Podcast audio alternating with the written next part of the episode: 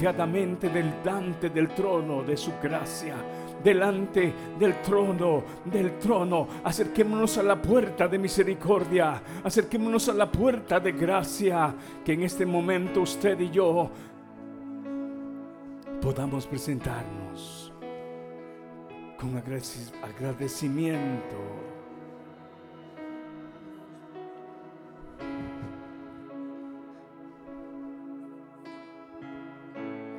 Cuando Noé salió del arca, y presentó sacrificio a Jehová. Dice la escritura que Jehová percibió olor grato. Señor,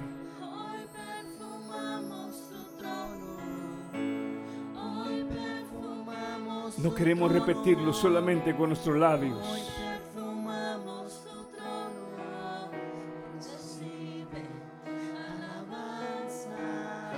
Hay una sola manera de perfumar ese trono, mujeres y varones, reconociendo que el Señor ahora ya no demanda esos animales que antes pedía Israel. Ahora nos enseña la escritura que a través de la redención Cristo tomó el lugar y fue el sacrificio perfecto. Pero ahora el Señor el Padre, dijo el Señor Jesús a la mujer samaritana, busca adoradores que le adoren en espíritu y verdad. Hombres y mujeres valientes, dispuestos a vivir y a sufrir esa etapa de transición. O oh, cuando vives esa etapa de transición, muchas veces es hora de cambios y muchas veces te aterra, muchas veces te da miedo, muchas veces no sabes cómo funcionarán las cosas de esta nueva etapa, pero el Señor te dice, como le dijo a Moisés, de la misma como le dijo a Josué, de la misma manera que estuve con mi siervo Moisés. Mira, oye Josué, levántate, yo estaré contigo. Ahí donde estás, varón, ahí donde estás, mujer, quizás los tiempos de los cambios, quizás los tiempos de los cambios muchas veces traen angustia, traen miedo y no sabemos cómo confrontarlos, pero el Señor te dice hoy, de la misma forma que estuve con Moisés, de la misma forma que estuve con esos, con esos hombres de fe, hoy, hoy yo quiero estar contigo.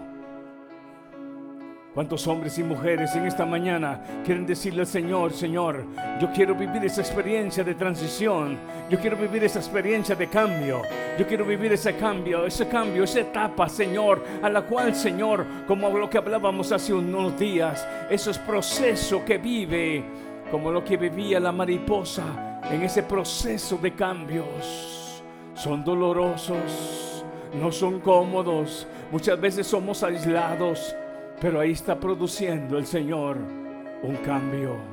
Dile al Señor lo que tengas, lo que tengas que cambiar. Dile al Señor en ese momento, hazme, hazme entender, dame esa sabiduría para que yo mismo pueda darme cuenta cuáles son las cosas a las cuales en este día tengo que decir, no más el pueblo de Israel, aquella generación estaba a punto de dejar el desierto, estaba a punto de dejar aquellos, aquellos terrenos áridos, estaba a punto de cruzar el Jordán, estaba a punto de entrar a la tierra prometida. Vendrían otros retos, pero de la misma forma que Jehová había estado con Israel en el desierto y había sido, aleluya, había sido para ellos su protector le dice a Josué, de la misma manera estaré contigo, Josué. Solamente esfuérzate, esfuérzate, Josué. Hoy te dice a ti, varón, el Señor, esfuérzate.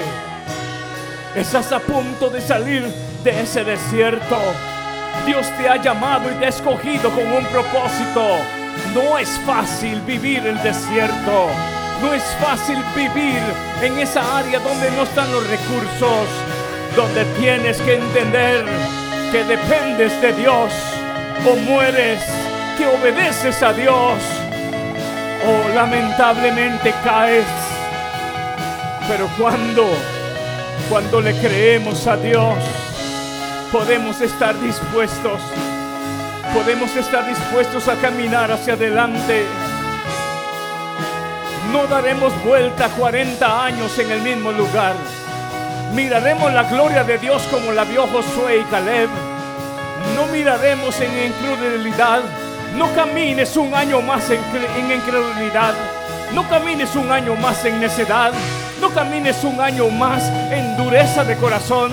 Hoy dile al Señor, yo quiero, yo quiero caminar cada etapa, cada año, Señor, pero viendo tu gloria como la vio Josué, como la vio Caleb.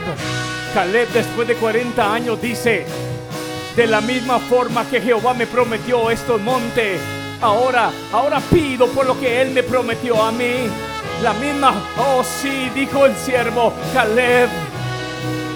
Después de 40 años, tengo ese vigor para conquistar. Hoy dice el Señor, mira, has pasado un desierto y las cosas han sido bien duras. Pero hoy te dice el Señor, abre tu boca y dile, Señor, desde aquel día que tú me prometiste algo, hoy yo recuerdo esa promesa. Caleb le recordó esa promesa a Josué y le dijo, Jehová me prometió este monte. Hoy dile, con esa fuerza, con esa fe y con ese vigor, sé que voy a conquistar lo que Jehová me prometió hace 40 años. Hoy dile Señor, hoy me levanto. Hoy me levanto creyendo. Algo te ha querido hacer debilitar. Los escorpiones del desierto. La serpiente del desierto la falta de agua del desierto, la falta de comodidad del desierto, pero estás a punto de cruzar. Ha pensado, ha comenzado, ha comenzado, aleluya. Ha comenzado, estás a la frontera, estás a la línea de ver. Moisés subió a un monte y Jehová solamente le dio la oportunidad de observar aquello que le había prometido a Abraham y a su descendencia. El Señor no solamente te promete a ti varón y a ti mujer verlo. El Señor hoy te dice, tú puedes cruzar ese Jordán. El Señor no solamente te promete verlo y observarlo para que otros lo disfruten hoy. Hoy el Señor te dice a ti, hoy es un tiempo de transición. Dile, Señor, si estoy viviendo una transición, transición quiere decir que algunas veces el recorrido que llevarás tendrás diferentes paradas, diferentes etapas, diferentes sucesos. Será un proceso de, diferentes cosas que tendrás que pasar. Transición es cuando estás a punto de cruzar de un, de un momento a otro, de un terreno a otro. Estás a punto de cruzar el Jordán. Estás a punto de ver terrenos nuevos que fluyen leche y miel. Ese momento del calor del desierto está a punto de pasar. Levanta tus manos ahí donde estás y le dices al Señor, yo creo Señor, yo creo, Señor amado, en esa transición. Lo que tú estás a punto de hacer en mi vida, Señor. Yo lo creo. Parece imposible ante tus ojos. Ha parecido imposible por mucho tiempo. Parece que nada cambia, que las cosas siguen igual. Pero en esta mañana dile, Señor, yo te creo. Yo te creo a ti, Señor, que estás dispuesto, porque siempre lo has prometido y tus promesas son verdad. Tú eres un Dios que no mientes, que no te arrepientes, eres un Dios que cumples tus promesas, eres un Dios de pactos. En la forma en la cual Dios se ha relacionado con el hombre desde el principio, ha puesto, ha, ha puesto Él su palabra por delante y Él no miente. Padre, en el nombre de Jesús. Gracias por ocho años que tú nos permites. Gracias por hombres y mujeres de guerra. Gracias por hombres y mujeres, por jóvenes, por jovencitas que te dicen, heme aquí Señor, aquí estoy. Quizás no he recibido recompensa del hombre, varón.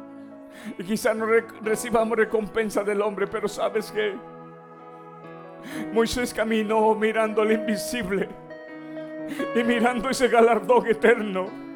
Hoy levanta tu mano porque estás está a punto la iglesia de pasar, de pasar ese momento. La iglesia está en ese momento de transición. Estamos a punto de dejar este terreno, esta tierra de dolor y muerte. Estamos a punto de dejar este, este terreno este cuerpo corrupto, este cuerpo que se debilita, que se enferma, que muere. Estamos a punto de que la trompeta, que ese sonido, que ese sonido de llamado, esa voz de Dios, esa voz de Cristo Santo, aleluya, sea anunciado, haciendo un llamado. No te rindas, levanta tus manos. Es cierto, el camino ha sido duro, el camino es duro. Estamos viviendo un tiempo de transición. No te rindas, estamos a punto. Levanta tus manos porque el Señor viene por una iglesia santa. Y hay muchas cosas que quizás, quizás querrán distraernos. Pero está a punto el Señor de venir por su pueblo. Estás a la frontera de la, de la tierra prometida. Allá le prometieron terreno. Allá fueron terrenos. Ahora el Señor dice, yo te prometo a ti vida eterna. Una, una, una Canaán no terrenal, sino una celestial. Ahora el Señor dice, estás a la frontera. Estamos en el tiempo de transición. Sí, levanta tus manos y dile, Señor, aquí estoy.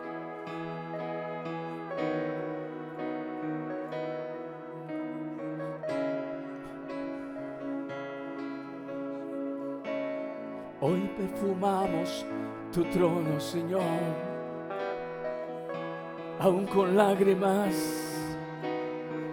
aún con angustias, aún con tribulaciones, aún con dolores, aún muchas veces con tristezas humanas. Pero hoy levantamos nuestras manos a ti. Hoy perfumamos tu trono.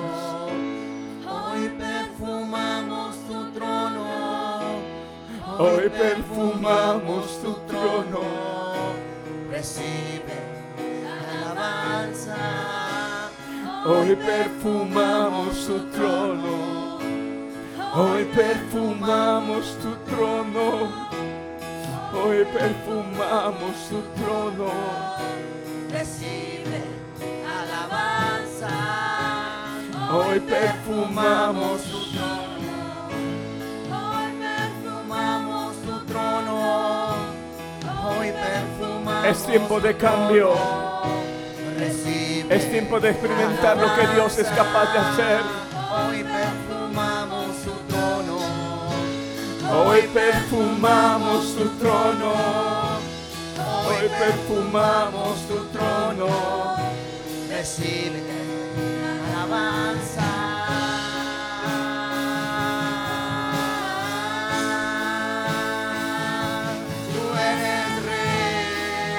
sí, aleluya. Tú eres rey. Tú eres rey, Señor. Tú eres rey. Tú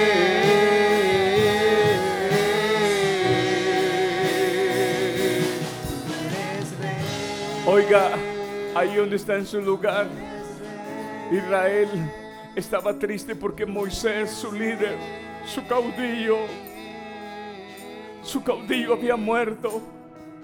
Lloraron la muerte de Moisés y, y aquel pueblo dijo, ¿y ahora qué haremos?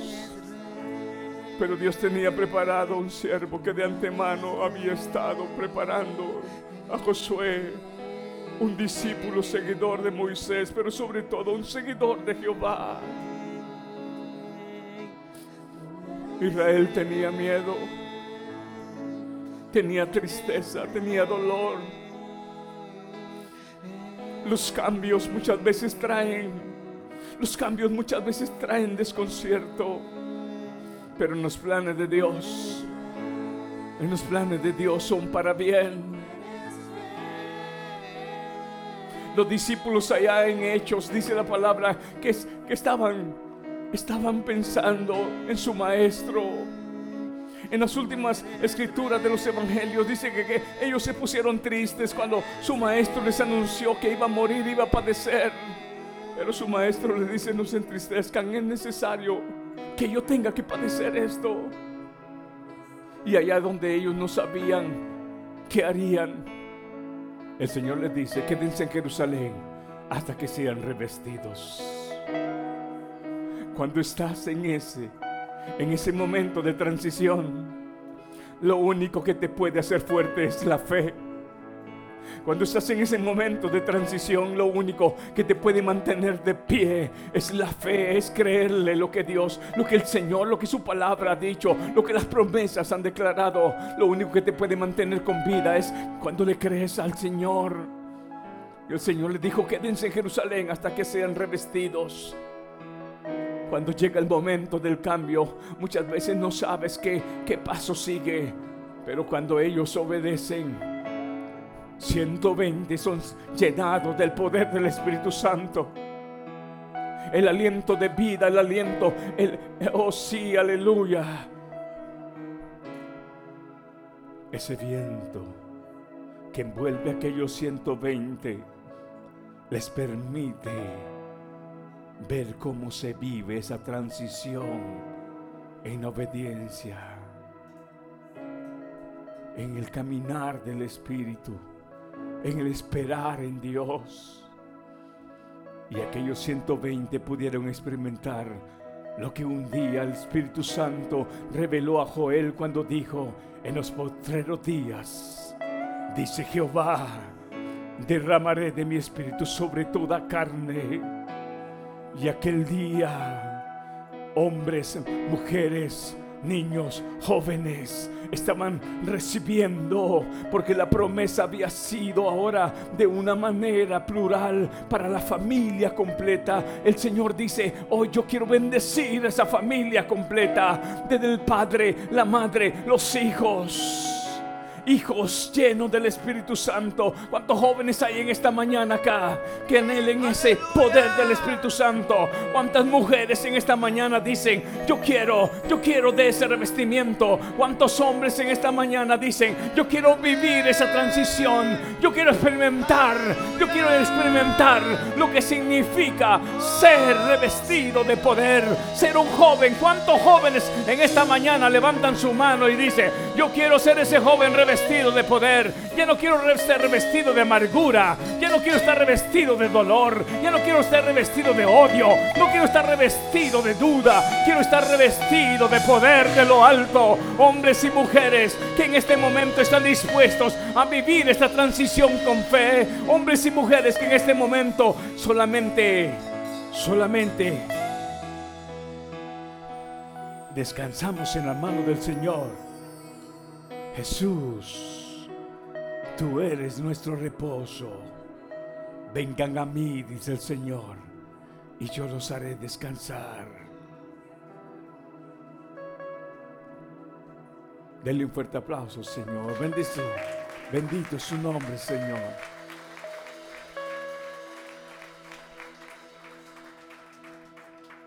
Tome su lugar.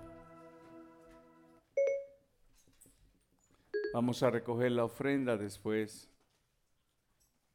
Pero hay algo muy importante. Hace ocho años, el Señor permitía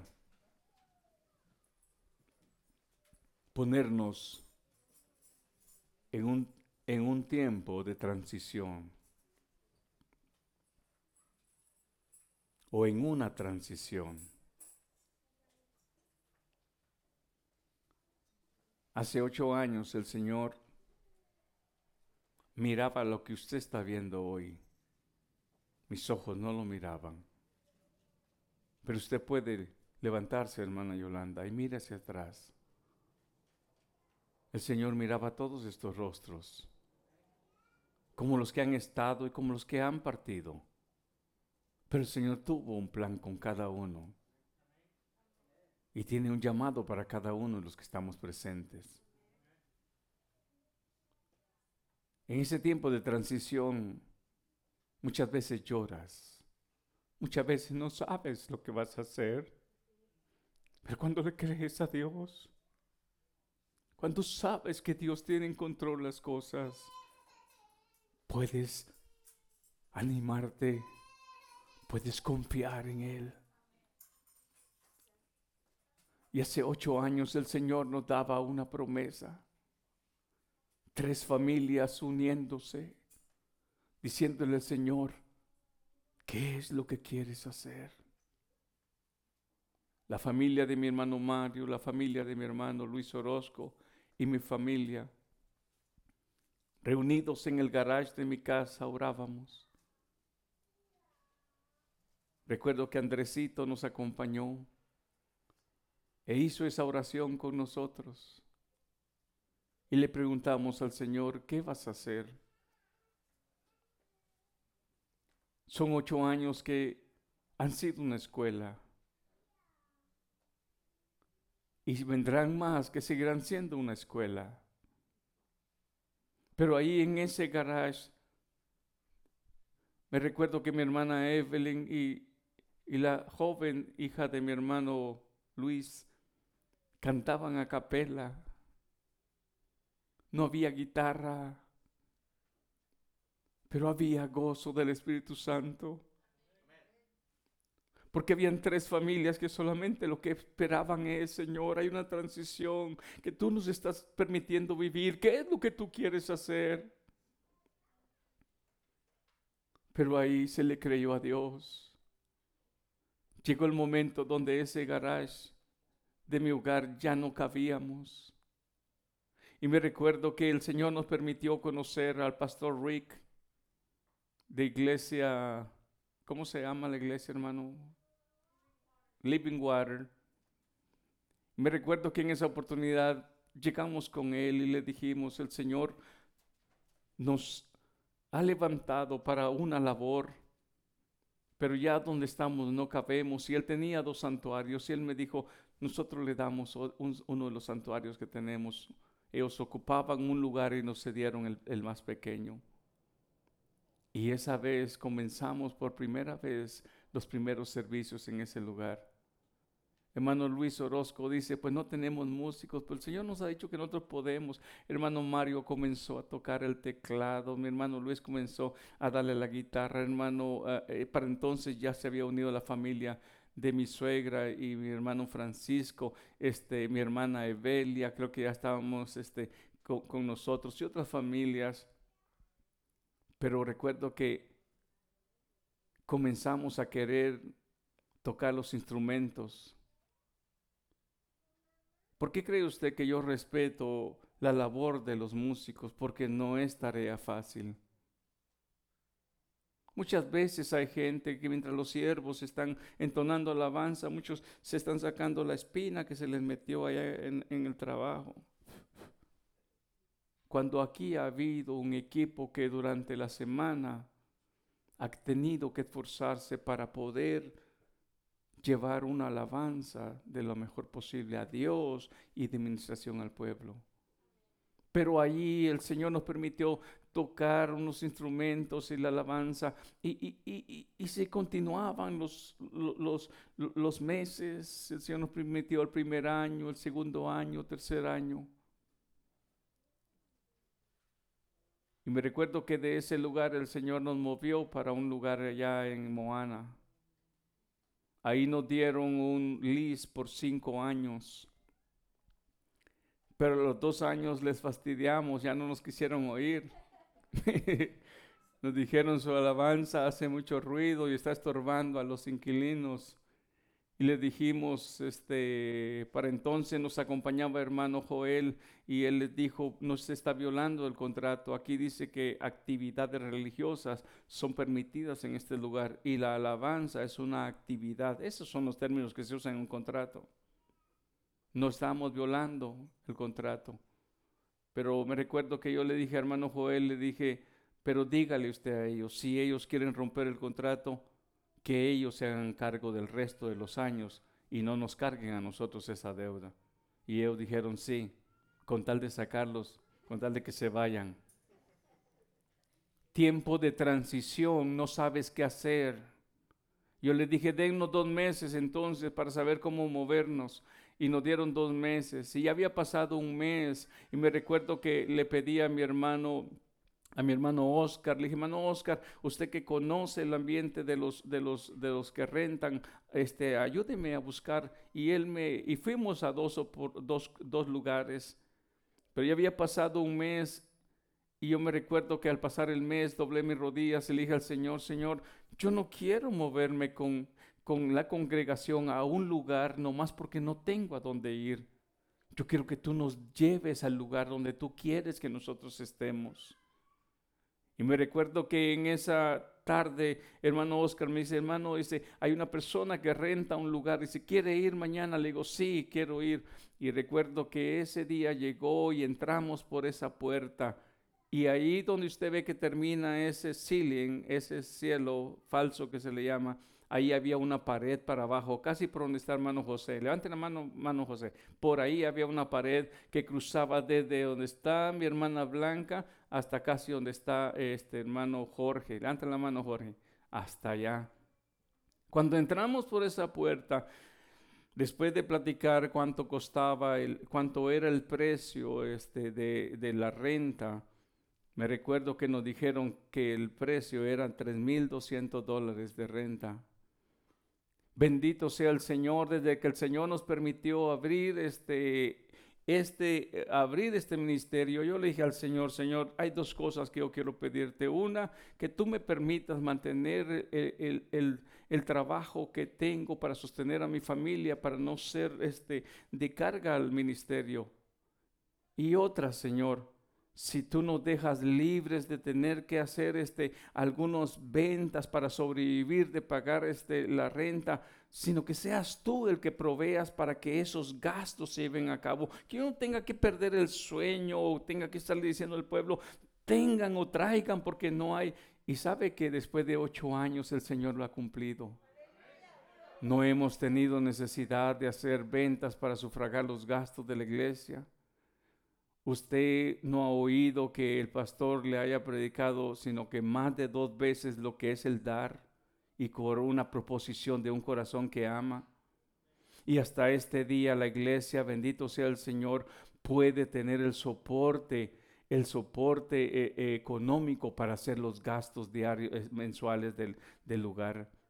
Pero le dije al Señor, dame, ese, dame esa oportunidad, como lo hacía tu siervo Pablo, que él trabajaba en su labor y también trabajaba para ti. El Señor me lo permitió y bendito sea el Señor, el Señor me permite tener mi labor, pero tengo tiempo Bendito sea el Señor de sobra para prepararme en la palabra. Tengo tiempo para poder estar los lunes en oración. Tengo tiempo para estar los miércoles en oración y en los estudios que damos. Tengo tiempo porque el Señor hace las cosas bien hechas.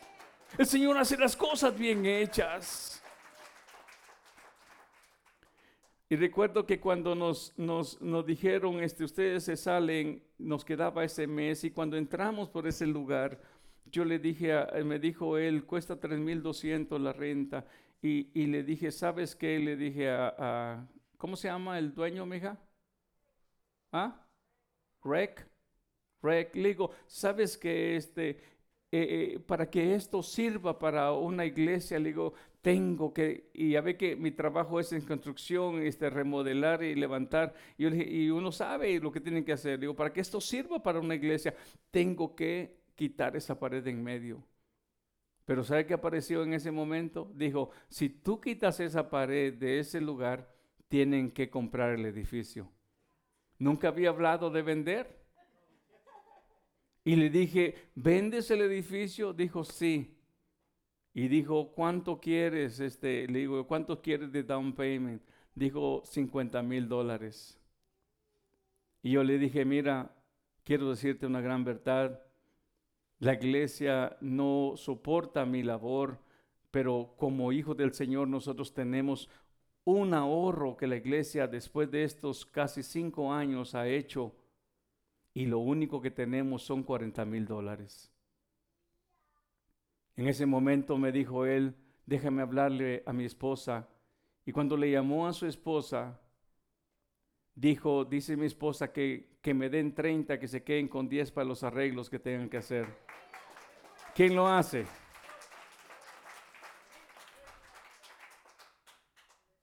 El Señor.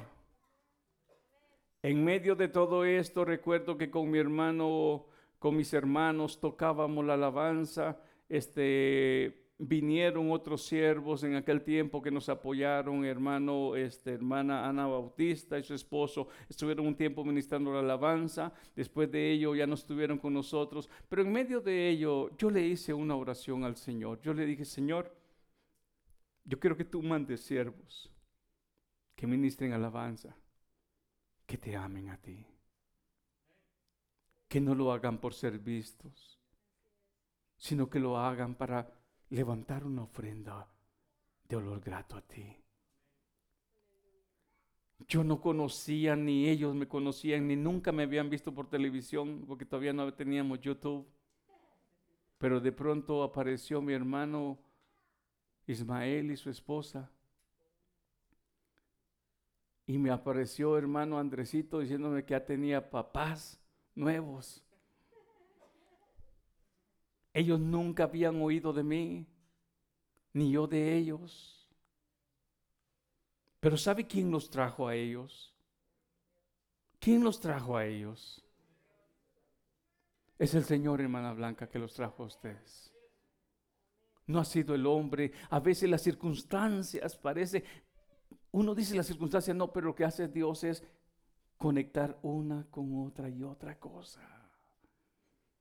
Y cuando ellos aparecen, me recuerdo que comenzaron desde el primer día que comenzaron a servir, algo les he dicho y les he recordado tanto a ellos como a ustedes, que he visto, he visto el compromiso que ellos han hecho con el Señor y de pronto ellos comienzan a trabajar con los jovencitos y con las jovencitas y sabe que y en el tiempo que ellos están ministrando yo me doy cuenta que ellos están continuamente teníamos servicio los martes, los viernes y los domingos yo me doy cuenta que también ellos son familia y que más que alguna vez ellos necesitan un tiempo libre. Me recuerdo que entonces oro al Señor, le digo, Señor, también ellos necesitan un tiempo libre. Y hablo este con mi hermano Mike y le digo, mano Mike, yo quiero que tú me apoyes. Y me recuerdo que en esa oportunidad comenzamos, y usted, tú te recuerdas, Andresito, y me recuerdo, le digo, Mike, este, entrena a estos muchachos que quieran este, aprender música. Y estos muchachos que ahorita están ministrando, sé que hay todavía mucho recorrer, muchas cosas que aprender. Hay que aprender que no somos solamente músicos, sino que somos ministros a ver, levanten la mano esos jóvenes. Y ese ministro tiene que doblar rodillas.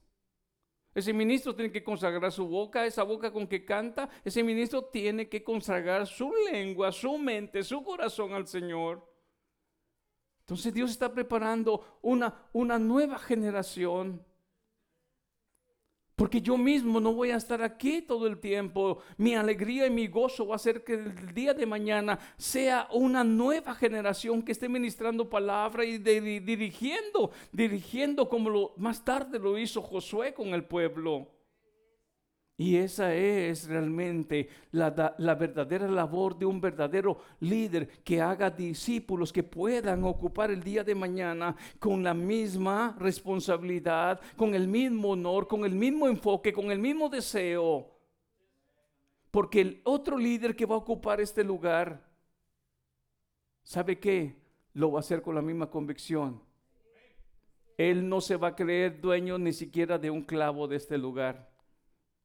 Porque el día de mañana que a mí me toque partir o que el Señor me toque moverme, este lugar es de la iglesia. Este lugar no es del pastor Byron, ni de la familia, ni este lugar tiene que estar mi hijo mañana del día del pastor, porque esto, esto no es un este monar, ¿cómo se dice? Monarquía. ¿Ah? Del tipo de línea del rey, que el rey tiene que dejar a su hijo. No, es al que Dios llame, al que Dios ponga, al que Dios decida. Esa es la forma, esa es la forma. No que mi papá trabajó, sí, yo trabajé para el Señor, pero si el Señor está levantando a un Josué, sigue Josué, porque tienes que cruzar el Jordán y tienes que llevar a mi pueblo a la tierra prometida. Pero cuando esté delante de la presencia del Señor, yo me voy a gozar. Porque dice Apocalipsis que aunque ellos ya estén, hayan salido de este cuerpo, sus obras todavía siguen moviéndose. Y le doy gracias a Dios porque Él me permite una camita, una almohada y un pan, unos hijos, una esposa y una familia como ustedes. Y un Padre Celestial y un Señor, una fe, un bautismo. Y cuando puedo entender eso, puedo darme cuenta que esa es la obra del Señor. Ahora observe usted. Cuando hablamos de transición, el Señor dice algo. En ese llamado que el Señor me da, Él me permite, se los he repetido muchas veces, quizás todos lo saben de memoria, ver un río bien ancho. Y yo iba de la mano con mi esposa y dije, Señor, ¿y ahora cómo cruzamos ese río? Y Él dijo una palabra, yo voy a proveer. No me pregunte cómo, pero cuando yo, yo me di cuenta, yo estaba del otro lado del río. Y cuando pude ver eso, pude ver familias con sus hijos, así como están ustedes ahí, hermano, con sus hijos de la mano cruzando el río. Y el Señor me dijo, tú estarás de este lado porque vendrán familias y serán restauradas. Y yo le dije, Señor, solo enséñame cómo hacerlo, qué es lo que debo hacer. Y quiero decirles algo, si ustedes esperaban ver o tener un pastor perfecto y, y completo, pues no lo tienen. El Señor sigue haciendo obra en mi vida y sigue dando martillazos como lo que dijo para el candelabro del Antiguo Testamento, a fuego y martillo. El Señor sigue haciendo obra en mi vida, como sé que la sigue haciendo en cada uno de ustedes. Y hoy cumplimos ocho años. El Señor ha traído familias como mi hermana Yolanda apoyando en en el, área de damas, jóvenes, este hermano Alex, su esposa, Dani, este familias este, como los que están aquí al frente, cooperadores de, de la labor. ¿Sabe qué, hermano? Gentes que quizás ustedes no las ven involucradas quizás de diácono, de, de, alabanza o predicando, pero sabe que, pastor, no abrieron la iglesia por tres semanas, pero eh, hubo una sierva que me dijo, no me atrasé, este es mi apoyo y esta es mi ofrenda de esta, de la otra y de la otra semana. Y dije yo, wow, Señor, tú le has dado esa convicción a esta mujer, no le tiene que estar latigando, ni le tiene que estar reclamando, simplemente eres tú en el, en el amor de su corazón hacia la obra tuya y eso es lo que hace Dios. Y no esperen, ¿sabe usted algo, hermano? No esperen que este siervo vaya a estarle diciendo a usted o pidiendo dinero. Más bien, lo que les pido es que estudiemos las escrituras y que dejemos que el Señor abra nuestro entendimiento, que nos unamos, que oremos, que caminemos hacia adelante. ¿Sabe qué, hermano? Porque el dueño del oro y la plata es el Señor y Él va a proveer. Y si en nuestros bolsillos no hay nada, el Señor va a mandar a alguien que va a tocar esa puerta y dice, yo traigo algo para la aportación y la cobertura de este lugar, porque si este lugar es del Señor, el Señor lo va a sostener. Porque así obra Él. Así obra Él. ¿Están contentos en esta, en esta mañana? Hoy les iba a decir noche, pero es mañana está contento. De esa manera se han, se han este, unido familias. La más reciente es la sierva con sus hijos, la familia de mi hermano, de mi hermano Marcos, mi hermano, ¿cómo se llama? No, en la segunda línea. Casildo, su esposa, hermano Eduardo, la familia de mi hermana Yolanda, mi, la sierva ya, mi hermano Joaquín, la familia de mi hermano José, mi hermana este, Esther, la familia de mi hermano Wilmer, allá está mi, la familia de mi hermano Pedrito, la familia de mi hermano, este, allá atrás, mi, personas que, que, que ustedes no lo saben, quizás nunca han oído. ¿Sabe usted desde que comienza este momento difícil, ¿quién desinfecta este lugar después de cada servicio? ¿Sabe quién lo hace? Dios ha puesto en el corazón de mi hermana Cristina y del varón, ¿cómo se llama, hermano? Nati. él no es miembro de una iglesia, pero él dijo, yo quiero, yo quiero ayudar. Ustedes ven esos arbolitos ahí, ustedes saben quién los poda, no, quizás no lo saben. Ahí está mano Luis cortando. Usted ven esos cuartos que están ahí, usted sabe quién puso el cemento. Hermano Marco dijo, varón, yo les ayudo. ¿Usted sabe quién hizo esas paredes? Hermano Pedrito dijo, yo estoy aquí para ayudarlo. ¿Sabe quién puso ese roof? Aquí está el hermano Andrés. O sea, Dios ha provisto y abierto en el corazón ese deseo de decir, yo quiero hacer algo para el Señor. Y me recuerdo que hermana Emma dijo, pastor, yo le oraba al Señor, le dije, Señor, queremos unas clases para los niños. Y en ese tiempo dijo hermana Emma, yo quiero ayudar y ella fue una bendición para que se levantaran esas paredes y los gastos de ese cemento. En una oportunidad dijimos, Señor, este no tenemos este batería. Dijo una sierva, hermano, yo quiero este, yo quiero este darle este hice un negocio, dice, y tengo este tengo tengo, dice, como, como 3 mil o 4 mil dólares, dice, para, para, para, comprarles una batería. Le dije, ¿sabe qué? Yo no le voy a recibir dinero, pero si quiere venirse conmigo a la casa de música, vamos. ¿Sabe qué? Ella hizo el cheque y pagó esa batería que está ahí. Y eso no es nada. Llegó un momento que mi hermano, este, mi hermano, este, eh, creo que eh, este lo estrenamos nosotros, ¿verdad, hermano Ismael? Hermano Ismael me dijo, pastor, ese como que necesitamos, parece que necesitamos un, ya un piano diferente. Y yo le dije, ¿sabe qué? Está hablando en el tiempo exacto porque hemos estado orando al Señor y alguien me ha dicho que va a ser una, una donación para eso. Y ahí también hay una respuesta del Señor. Entonces, todo lo que hay es porque Dios lo hizo. Todos los que están es porque Dios los trajo. Démosle gloria al Señor por eso.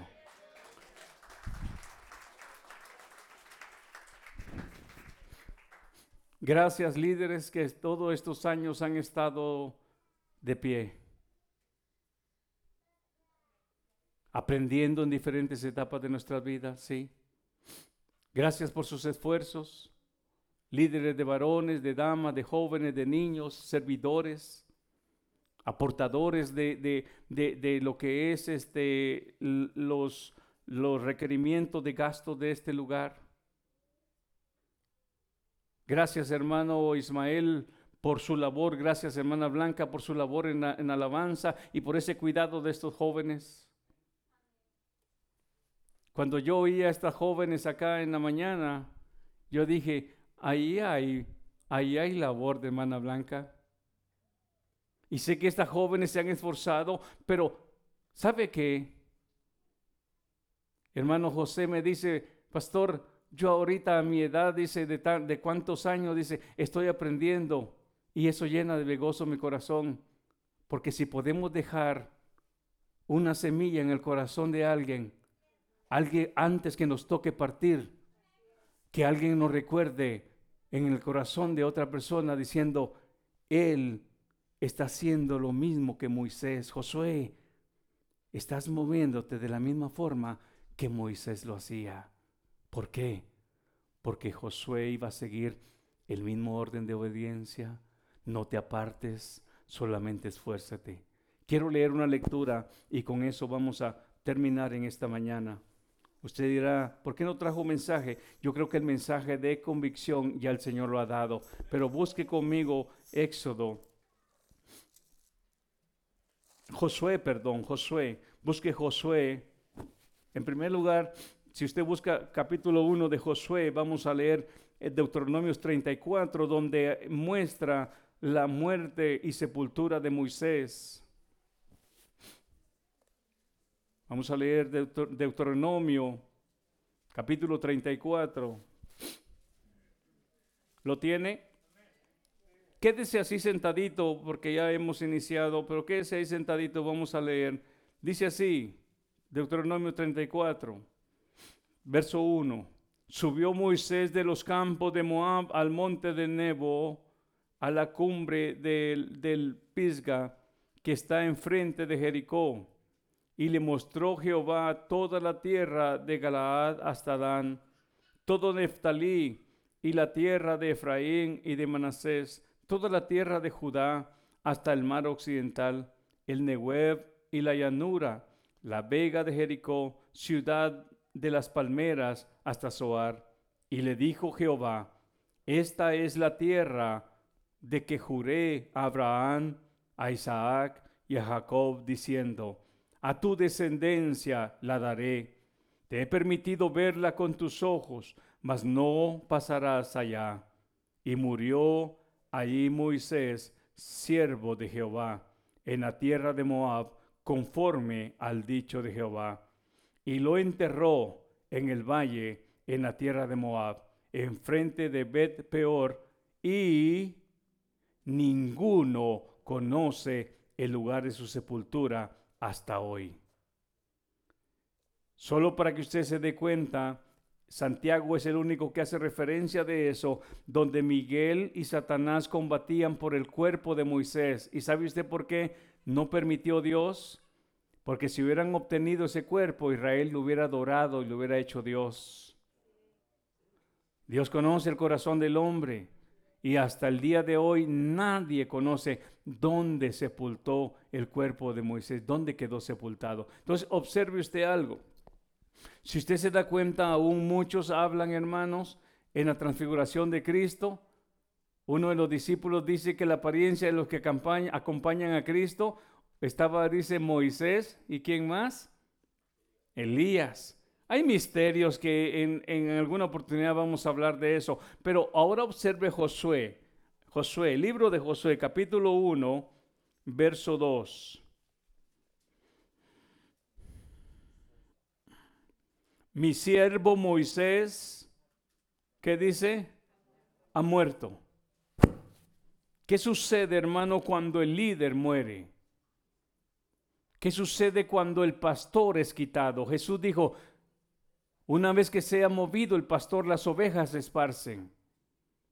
Hay muchas veces miedo, muchas veces hay angustia, muchas veces hay desesperación. ¿Y ahora qué vamos a hacer? Pero ahí donde las cosas parecen oscuras, Ahí Dios quiere mostrarnos la transición de lo que Él está a punto de mostrarnos en la etapa consiguiente en los planes de Él. Hay una gran diferencia de terminar una etapa de un año y comenzar otro en nuestra propia idea. Hay una diferencia terminar una, una etapa en nuestra idea y una etapa en Dios. ¿Por qué? Le voy a explicar por qué. Israel en la dureza de su corazón, en la incredulidad de su corazón, terminaba la etapa de un año y lo que único que hacía era rodear y rodear y rodear en el desierto. Mas sin embargo, Josué y Caleb experimentaban la gloria de Dios en medio del desierto. Entonces hay dos formas de ver las diferentes etapas como Dios obra o los diferentes ciclos, decimos muchas veces, ¿verdad? Para ver cómo termina uno y cómo comienza otro. Aquí estamos viendo que está terminando una etapa, pero no se quedaría en el desierto. Entonces el caminar etapas o estar en este momento de transición en Dios, en la voluntad de Dios, siempre nos lleva a algo mejor. Estás a punto de salir del desierto, estás a punto de salir de esta situación y estás a punto de entrar a la tierra prometida. Entonces, en este caso, los mismos discípulos, estás viendo que tu maestro ha sido quitado, pero la iglesia o los discípulos están al punto de entrar a un tiempo de gloria y de poder y de llenura del Espíritu Santo. Pero mientras estamos viviendo ese momento de transición, hay miedo. No sabemos qué pasará. Pero cuando aprendemos a esperar en Dios, nosotros no rodeamos, nosotros caminamos en el proceso de Dios. El huevito, aquel que echó la, la, mariposa que hablamos hace unos días, ese huevito se convierte en una oruga, pero ah, llega el momento que esa oruga tiene que sufrir un metamorfosis. Son diferentes etapas, pero con el fin de que el día de mañana esa oruga, ese, ese capullo, se convierta en una hermosa mariposa. En otras palabras, las etapas que vive van conectadas unas a otras al propósito por la cual ha sido creada. Las etapas en el Señor no son rodear y rodear y vivir un año en la necedad, otro año en la dureza y otro año en el mismo entorno. No, es un año en la voluntad del Señor. Cuando vivimos este tipo de, de, de transición es de pasar de un desierto a una tierra prometida de un líder como Moisés a un líder como, como Josué, que tienen las mismas convicciones, la misma fe. Entonces escuche usted bien, en nuestra vida, hablábamos hace un domingo, este lugar, este lugar es como un hospital. Vienen personas con amargura en el corazón, con heridas en el alma, y el Señor comienza a obrar y el resto de las personas que entramos así, tenemos que ser apoyo y fortaleza para aquellos que están entrando. Pero escuche usted bien, aunque este lugar es como un hospital, en un hospital nos damos cuenta que entra alguien, recibe asistencia, entró, está en el lugar de, ¿cómo se llama cuando está en el lugar este, crítico? De terapia intensiva, pero una vez va mejorando, lo mueven de, de habitación y lo ponen en, en una área donde ya son las personas que se están recuperando. Pero ya después del tiempo de recuperación, esta persona tiene que salir porque se ha, ha, curado. La iglesia tiene que ser lo mismo. La iglesia se tiene que recibir a toda persona tal cual venga, porque la palabra y el Espíritu Santo hará la obra en ellos, pero conforme Dios y la obediencia de la persona, el Espíritu Santo va haciendo esa obra, esa persona va cambiando de cuartos a manera de que el día de mañana ya no es una persona en cuidados intensivos, sino que es una persona que está ayudando a los que están entrando. Eso se llama vivir la transición y la etapa en el proceso de Dios. Dios no quiere que usted y yo entremos con esa herida y sigamos en, el cuarto eh, de cuidado intensivo. No, no toda la vida, sino que podamos ver los efectos de lo que hace Dios en el corazón del hombre. Lo mismo pasa acá. En este momento, aquí hay miedo, pero si usted se da cuenta, mire qué dice el verso 2 mi siervo Moisés ha muerto. ¿Ahora qué? ¿Se quedan parados? ¿Ah? Pero ¿qué vio, Dios, ¿qué vio Jehová en el pueblo? ¿Vio alegría, vio entusiasmo o vio tristeza y vio como, como este desconcierto? Pero aquí viene palabra de Jehová a Josué mi servo Moisés ha muerto.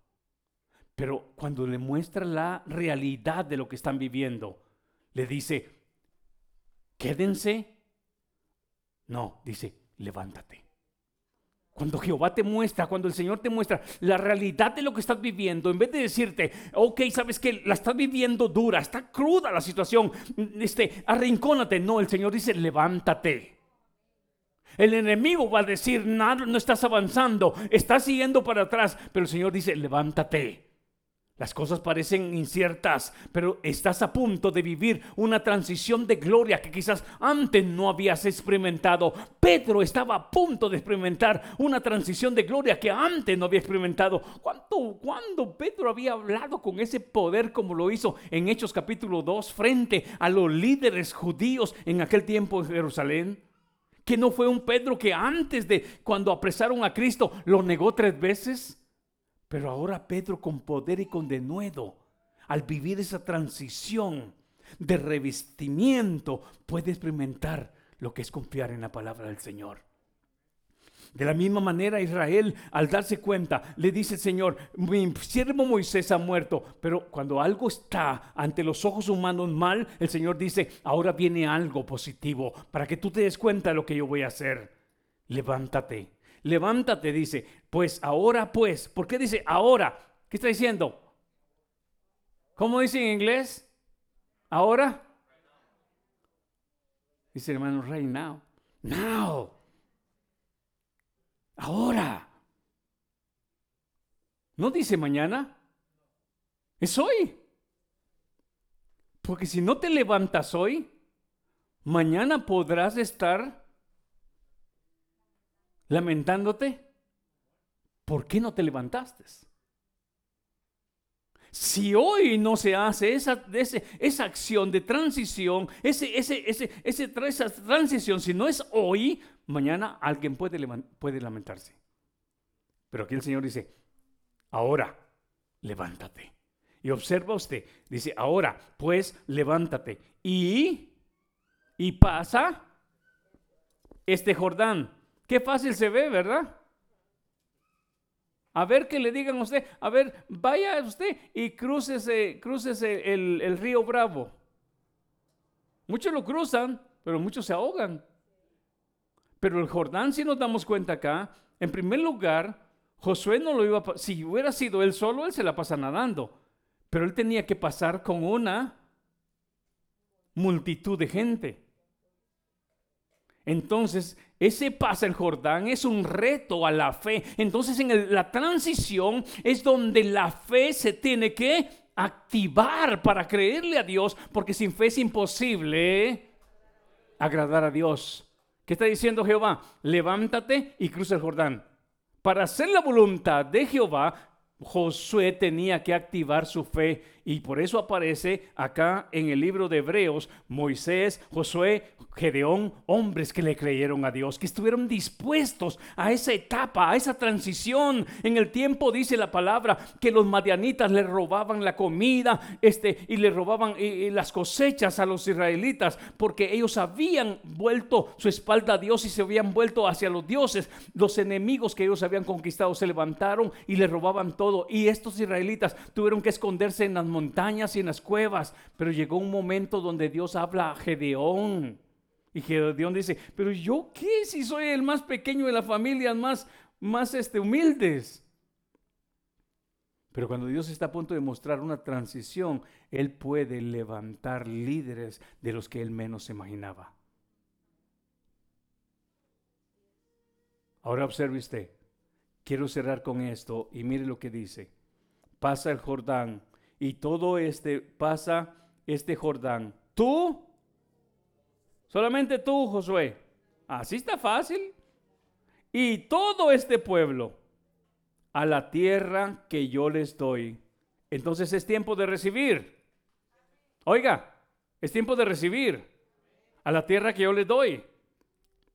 Pero ese recibir también trae algunas cláusulas, como dijimos el, el, viernes, ¿verdad? Esta promesa trae algunas cláusulas. Y mire que viene, es tiempo de recibir, pero escuche, dice acá que yo les doy a los hijos de Israel, yo os he entregado como lo había dicho a Moisés, todo lugar que pisare la planta de vuestro pie, desde el desierto y el Líbano hasta el gran río Éfrates, toda la tierra de los Eteos hasta el gran mar donde se pone el sol, será vuestro territorio. Nadie te podrá hacer frente en todos los días de tu vida. Recuerda esa promesa. Nadie te podrá hacer frente en todos los días de tu vida. Como estuve con Moisés, estaré contigo, no te dejaré ni te desampararé.